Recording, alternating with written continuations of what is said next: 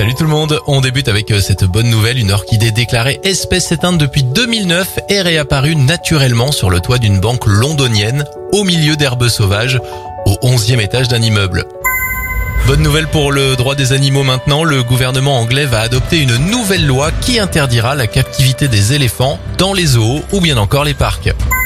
On termine avec cette belle histoire aux États-Unis alors qu'il s'était perdu depuis plusieurs jours loin de sa maison. Un chien est rentré chez lui à 3 heures du matin. Pour signaler son retour à ses maîtres, il a tout simplement sonné à la porte. C'était votre journal des bonnes nouvelles. Vous pouvez le retrouver maintenant en replay sur notre site internet et notre application Radioscoop.